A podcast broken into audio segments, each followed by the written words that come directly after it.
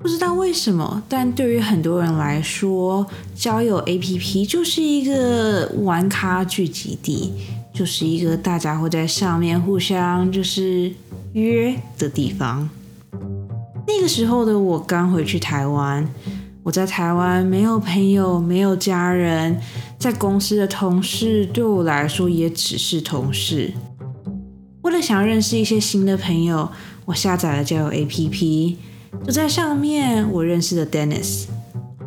今天是生命中的过客的第一集，这边是专门说谎。我是乘以十七。我跟 Dennis 是在交友 APP 上面认识的。那个时候我还在第一间公司工作，而他那个时候正在当兵。可能就是因为我们的生活很不一样吧，我们总是能很轻易的跟对方分享自己在生活当中所发生的事情。我会跟他分享关于工厂还有公司的事情，而他也会跟我分享他们在军队里面所看到的有趣的事物。我们分享的事情可以从未来什么时候想要退休，到今天晚上吃了什么。总之，我们两个就是慢慢的变成了无话不谈的好朋友。我很喜欢跟 Dennis 分享我的生活，不单单只是因为他是一个很好的听众，同时也是因为他是一个人生经验非常非常非常丰富的人。我这边讲的人生经验不。单单包含就是学业上啊，朋友之间的事情啊。我这边讲的人生经验，同时也包含了他的感情生活。简单的来说，就是 Dennis 是一个玩咖。虽然说 Dennis 是一个玩咖，但可能是因为那个时候的我完全没有想要谈恋爱，也没有把 Dennis 当做就是可以谈恋爱的对象吧。就这样，Dennis 变成了我一个很好很好的男生闺蜜。在这边先说，我是一个相信男女之间有纯友谊的人，因为对我来说，我觉得朋友就是朋友，那个朋友的性别并不会影响我跟他之间相处的感觉，然后也不会改变就是我们两个相处的方式，而且就是以本人来说，就是个人私心来说。我其实是一个喜欢男生朋友大过于女生朋友的人。对我来说，我觉得男生朋友超棒的啊！我跟男生朋友出去的时候，我们可以随心所欲的聊天，我不用担心对方会不会因为我的一句话而感到受伤，我也不用担心我会不会因为讲了实话或是讲了我内心的话而去伤害到对方。在这边当然不是说所有的女生都一样，只是我身边有太多这一种，就是可能，嗯，心思比较细腻的女生，所以导致有很多时候，我觉得跟女生在一起相处的时候会有一点点累。可是男生朋友就不一样了。如果今天我们是要讨论某一件事情的话，我们可以很简单的就事论事的去讨论那件事情，我也可以很。自在的，就是把我心里面想讲的话讲出来，所以就因为这样子，就是慢慢的我就变成了那一种，就是我觉得跟男生朋友一起出去会比跟女生朋友一起出去还要开心的那种人。而且说实话，假设我今天结婚了，然后我只能邀请一个朋友去参加我的婚礼的话，我绝对会邀请我的男闺蜜，就是。对我来说，我觉得我的男闺蜜在我心中就是所占的，就是比例的重要性，就是比我那些女生朋友来还要来得好。所以就是，反正我就是很喜欢我的男闺蜜就对了。然后那个时候，当我刚认识 Dennis 的时候，我也一度以为 Dennis 可以变成就是像是我的那个男闺蜜一样的那一种，就是那种程度、那种重要性，对。好，反正事情就是这样子。好，我们现在先讲回去。Dennis，虽然说我跟 Dennis 那个时候已经聊天聊了一阵子了，但是因为他一直在部队里面，所以我们一直没有什么机会见面。好不容易有一天他终于放假了，所以他那个时候就问我说：“要不要一起见面，去吃个下午茶，去逛个街啊，什么什么之类的？”说实话，当我当初看到这个讯息的时候，我也有点犹豫。一半是因为我担心我们在见面之后会很尴尬，一半是因为我有点担心我们两个的友谊会在我们见面之后变得掉。这边讲的变得掉，有可能是往好的方向发展，但也有可能是往不好的方向发展。然后可能是因为我那个时候刚好处在就是人生有一点点脆弱的阶段吧，我就很不想要，就是像我现在这个我已经知道我跟他聊得很好的人的感情，就是出现一些变化这样子，就是。反正那个时候我就很纠结，然后虽然说我那个时候很纠结，但是我后来还是答应了。我就想说，就是再怎么样也是聊天聊了好几个月的朋友，那如果我现在就是拒绝他的话，就好像有一点就是有点奇怪，所以我就还是答应跟 Dennis 在他休假的时候见面了。那个时候我们约在一个店面很不网红，但是里面的甜点非常非常网红的一个咖啡厅。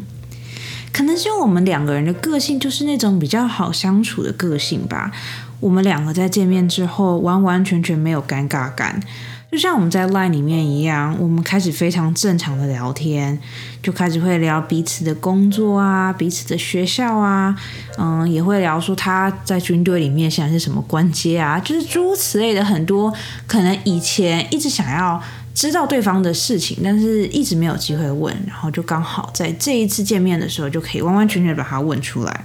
聊着聊着，我们两个就聊到关于未来的事情。他跟我说，他想要在退役之后回去念研究所，他想要想办法让自己的履历表看起来更漂亮一点，这样子他才有机会进去那一些人人羡慕的大公司，这样他才有机会就是。去赚足够的钱，然后去做他喜欢的事情。听到他充满热情的跟我分享他对于未来的规划的时候，那个时候的我觉得 Dennis 好耀眼哦。因为那个时候的我其实没有办法像他那样子，就是对于自己的未来就是充满着期望。虽然说我那个时候在一间很大的公司，然后有一个还不错的工作，但。对于我自己来说，我其实根本不知道那是不是我自己想要的，然后我也不知道我自己到底想要什么。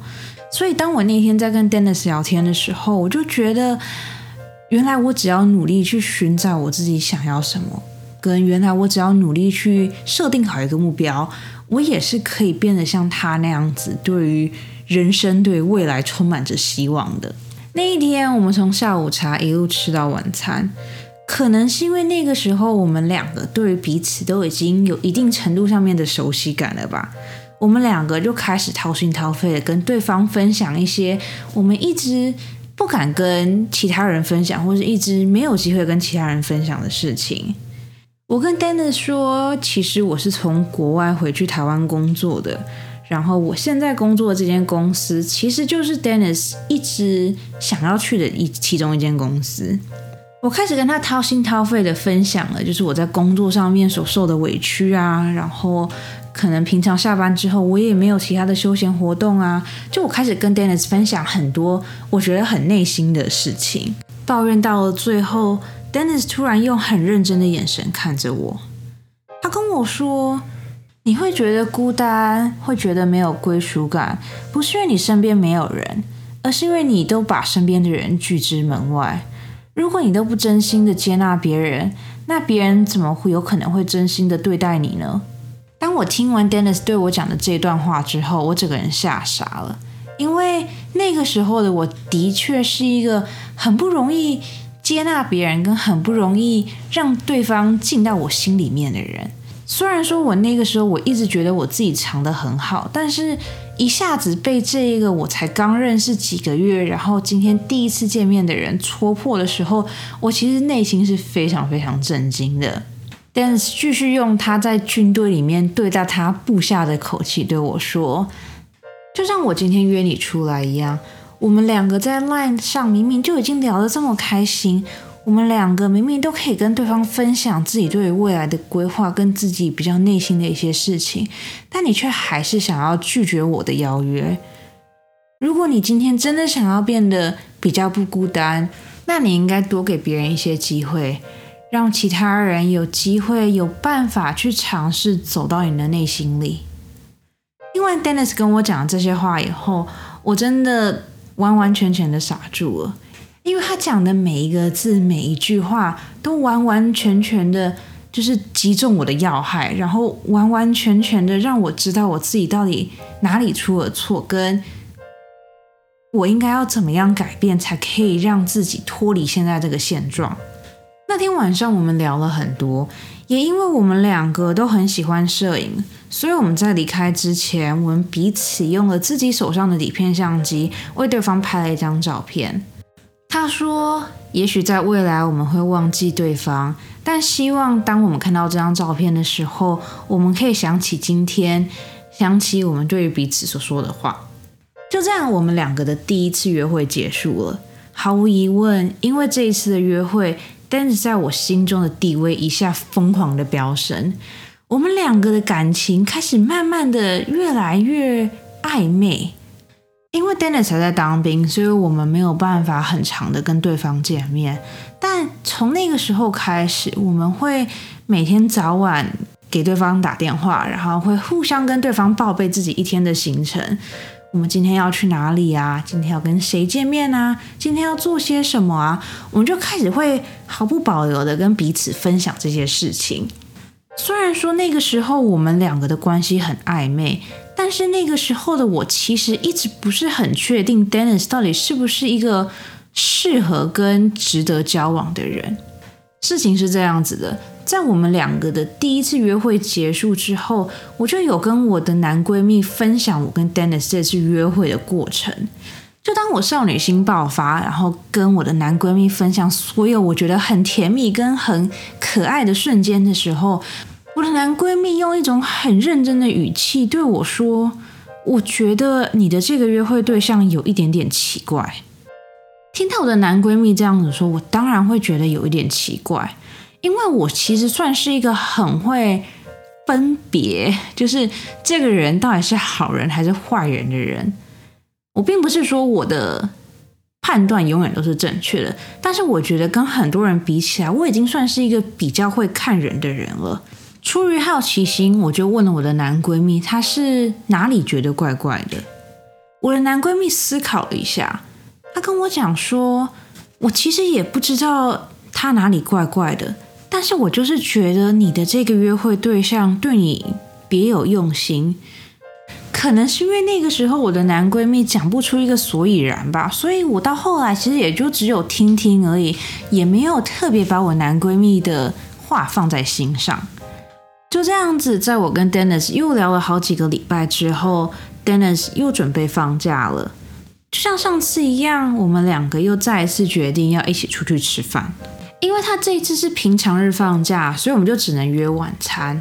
那一天，我们从晚上八点一路聊到了最后一班捷运。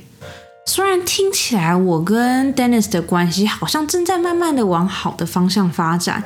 但神奇的是，经过这一次的约会之后，我开始对 Dennis 完完全全的不心动了。原因是因为在第二次约会的时候，Dennis 踩了我一个很大很大的地雷。我们两个在吃饭的时候，他从头到尾都在划手机，他从头到尾都在回复别人的 line，这一点真的让我很不懂。因为在我眼里，我觉得如果你今天很重视那个跟你一起吃饭的人的话，那不管怎么样，你都不应该在你们一起吃饭、在一起聊天的时候划手机啊。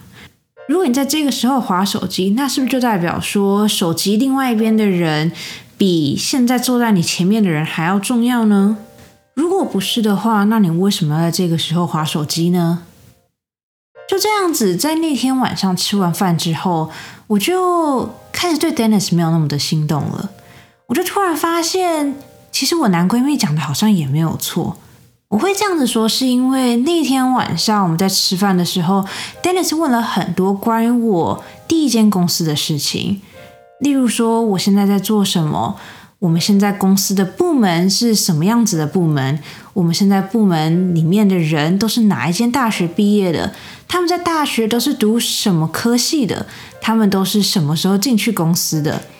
就开始慢慢的变成有点像是我在告诉 Dennis，如果他想要来我们公司上班的话，他应该要具备哪些条件，跟他应该要怎么样对答。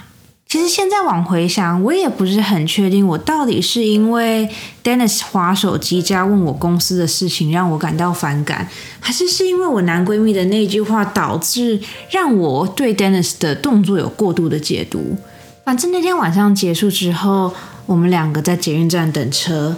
在等车的时候，我就跟 Dennis 讲说，因为接下来工作的原因，所以我可能会有一阵子就是回复消息回复的比较慢。听到我这样讲之后，Dennis 就用一种很轻松的语气，就是说：“哦，是哦，那你工作要加油哦。”就是诸此类，有点像是安慰，然后加油打气的话。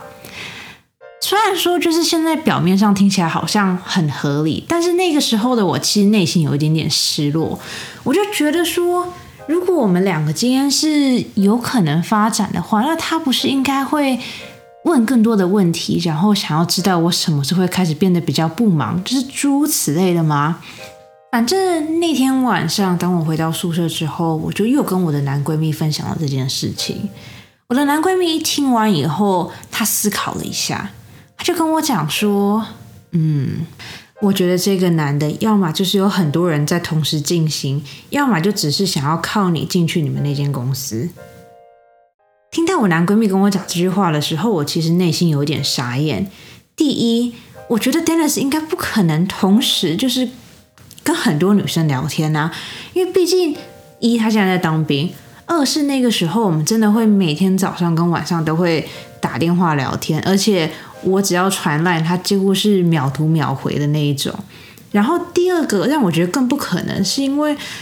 我那个时候才刚进我们公司不到一年。虽然说我的这间公司有一点点大，但是好像也没有大到是那一种，就是所有全台湾的人都想要进去这间公司的感觉。所以，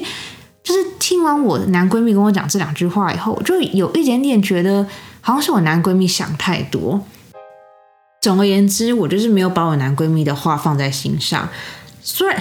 好吧，虽然是这样子说，但是我其实因为我心里还是觉得怪怪的，所以我就开始跟 Dennis。比较没有那么长的聊天，就是我们两个还是会每天晚上聊天，就是分享一下最近在干嘛。但是我们就开始渐渐的不再打电话，然后也不会就是早安晚安的这种事情，这样子。就这样子又过了几天，还是几个礼拜之后吧，我就突然有一种感觉，我觉得这是女人的直觉，我就觉得 Dennis 好像真的在跟除了我以外的女生聊天。有了这种感觉以后呢？有一天晚上，我们俩在聊天的时候，我就突然就是慢慢慢慢的把话题导向，就是一个男生可不可以同时跟很多女生暧昧这个话题。就像我之前讲的，因为 Dennis 是一个玩咖嘛，所以我本来就觉得说，哦，他会讲说可以啊，我之前就怎么样怎么样，就是我本来就有觉得他会跟我分享他过去的事情，但是殊不知，当我就是。开始慢慢的把话题导向现在的时候，他就不小心讲出，当他第二次跟我约会的时候，他其实在跟我见面之前已经跟另外一个女生见过面了。虽然说我本来就有这种预感，但是我没有想到这个人的 schedule 这么的满，就是他的约会真的是一个接着一个的，他有的时候厉害到他可以一天约三个女生出去。听到这个答案的当下，我就马上想起我之前男闺蜜跟我讲的那段话。其实讲真的，说我很惊讶，我好像其实也没有那么的惊讶，因为毕竟在我就是对他心动之前，我就已经知道他是一个玩咖了。在那天那个对话草草结束之后，我就突然发现我对 Dennis 心动的感觉好像消失了，是完完全全的消失的那一种。我就突然意识到。我喜欢 Dennis，并不是因为我喜欢他这个人，而是我喜欢他陪在我身边的那种感觉。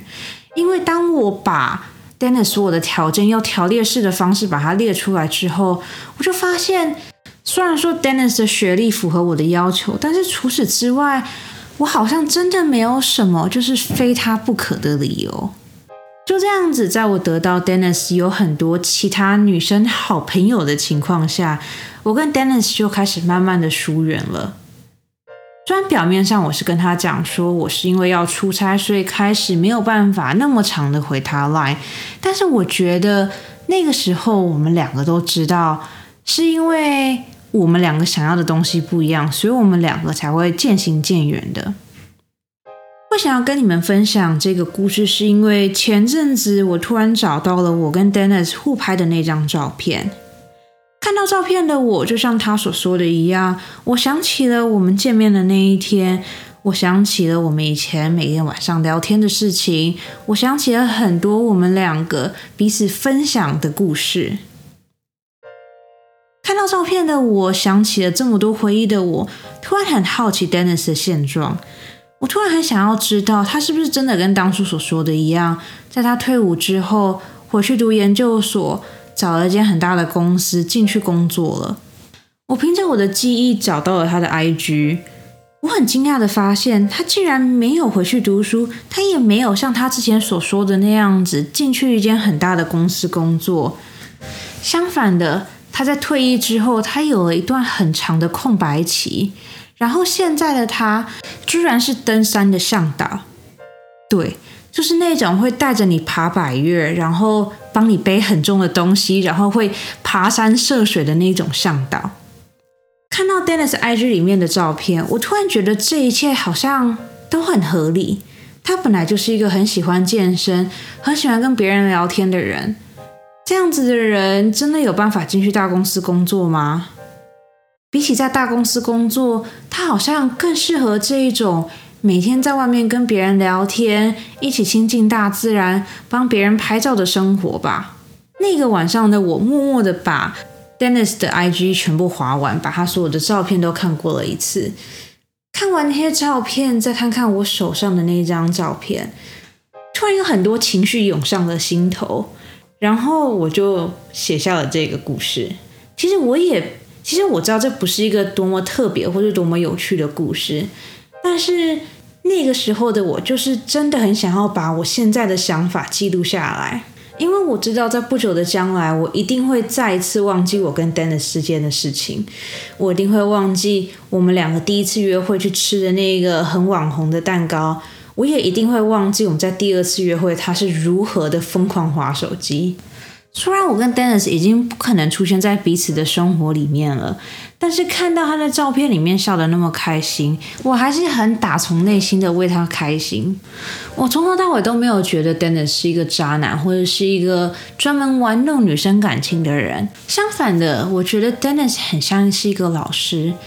他是一个进到我生命中，告诉我绝对不可以随随便便跟陌生人走的那种老师。虽然说我跟 Dennis 只有短暂的出现在彼此的生活中，但是希望在未来的某一天，当他也不小心突然翻到他当初为我拍的那张照片的时候，希望我给他的回忆是好的，然后也希望他可以像现在的我一样，突然想起以前很多很美好的回忆，想起他之前曾经有遇到一个每天都想着要辞职，但是为了生活还是不停的继续工作的人。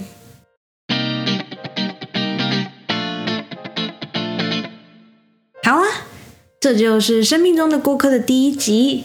不知道你们还喜欢吗？其实今天这个故事，我想了很久，也反复的修改了很多次。我反复修改是因为我不希望有任何人对号入座，然后我也不希望，呃，真的会有人突然跑来跟我相认，所以我就这样修修改改的，然后到后来就变成了现在这个样子。虽然说我删掉了很多的细节，但是大致上我跟 Dennis 的故事就是这样子。我跟 Dennis 从认识到后来，就是最后一次聊天，好像其实前前后后也才经过两三个月吧，就真的是一个非常非常短暂的时光。其实现在往回想，我还是会觉得 Dennis 是一个很好的人。他跟我分享了很多我这辈子都绝对不可能体验到跟经历过的事情。除了感情生活以外，Dennis 真的是一个非常非常喜欢摄影跟非常非常喜欢跑马拉松的人。一开始认识他的时候，我整个傻眼，因为我从来没有想过有一个人可以为了拍一张照片而提前三四个小时在只有两三度的山上面架着脚架，然后等着那个完美的瞬间的到来。其实后来去翻 Dennis IG 的时候，我其实真的有被他的现在的状态而吓到。该怎么讲呢？虽然说 Dennis 不是台大毕业的，但他还是去了一间非常非常优秀的学校，而且他读的科系也是一个非常非常好的科系。在传统的想法里面，Dennis 理所当然的应该要去一间大公司，然后坐在办公室里面，然后领着大家都羡慕的薪水，但他却没有这样子做，反而他去成为了登山的向导，然后每天背着三四十公斤的东西，然后。带着人上山下海的这样到处走，我就突然觉得他真的很酷，然后也很该怎么讲呢？有种开心的感觉，就觉得说我当初好像真的没有看错人。我当初会这么常跟 Dennis 聊天，就是因为我觉得他身上有一种我所没有的气质，而他的这个气质深深的吸引了我。虽然说那个时候我不知道。他所谓的这个闪光点是什么？但是当我现在往回看，我就突然发现，那个时候的他真的闪闪发亮的。他非常专注于在他喜欢的这件事情上面，而且他把他喜欢的事情做得非常非常的好。虽然说我是一个无聊的人，但是我非常非常喜欢跟一些很不无聊的人当朋友。我会觉得说，就是因为我很无聊，所以我的朋友才要是那些生活很多彩多姿，会去做很多就是我这辈子都不可能去做的事情的人。我很喜欢跟这样子的人当朋友，因为我觉得这些朋友真的可以带我看世界，真的可以让我知道我在生命中到底错过了些什么。我觉得 Dennis 在这个框架下就是一个非常非常好的例子。怎么讲呢？就是当我现在往回看，我会发现我对 Dennis 所有的记忆都是好的。虽然有可能在那个时候，在那个当下，我曾经有一度觉得 Dennis 就是一个玩咖，就是一个渣男。但是当我现在变成熟了，当我现在往回看，我就会觉得说，当初那些事情好像真的都不是事情。当初我觉得 Dennis 很渣的行为，其实好像也没有那么的渣。啊，好像也不是这么说，但是我就觉得说，嗯，如果我一开始就已经知道 Dennis 是一个玩咖的话，那我到底凭什么要求他因为遇到了我而变成不是玩咖呢？而且我那个时候其实好像也没有特别特别的喜欢 Dennis 啊，因为毕竟我那个时候还是可以随心所欲的跟我的男闺蜜讲 Dennis 的坏话。如果我真的很喜欢 Dennis 的话，我应该会很努力的，一直疯狂的帮他讲好话吧。对吧？好了，我也不知道，反正会有现在这个连载，就是因为我翻到那张照片，然后看到 Dennis 的 IG，然后我就突然很想要，就是把这一切记录下来。然后当我开始写这个故事之后，我的脑中就突然浮现了好几个其他的人，跟好几个我已经很久没有想起来的名字，并不是每一个人都是就是。可能有机会发展的对象，有些真的只是单纯的就是成为朋友，然后后来变成不是朋友的那一种。但是我就突然觉得，好像很值得把这个故事记录下来。然后我也突然觉得说，如果我的这个故事可以让现在正在收听这一集的你们想起一些，就是你们曾经很喜欢，或是曾经在你们生命中很重要的人。如果你们可以想起这些人的话，那好像也会是一个很很不错的感觉吧，应该这样子说。虽然说有可能你们的结局不是那么的好，但是，嗯，该怎么说呢？我是觉得说，如果这个故事可以让你们想起一些美好的回忆的话，那就那就太好了。好啦，总之，生命中的顾客的第一集就是这样子。希望你们会喜欢这一个好像有点短又好像不是那么短的故事。然后就跟之前一样，嗯，如果你喜欢这一集的话，欢迎你去我的 IG 或是 FB Professional Liar 点 X 十七，去那边留言给我，跟我分享。如果你现在刚好在 Apple Podcast 或是 Mixer Box 上面收听的话，也欢迎你去下面的留言区那边留言给我，告诉我你的想法哦。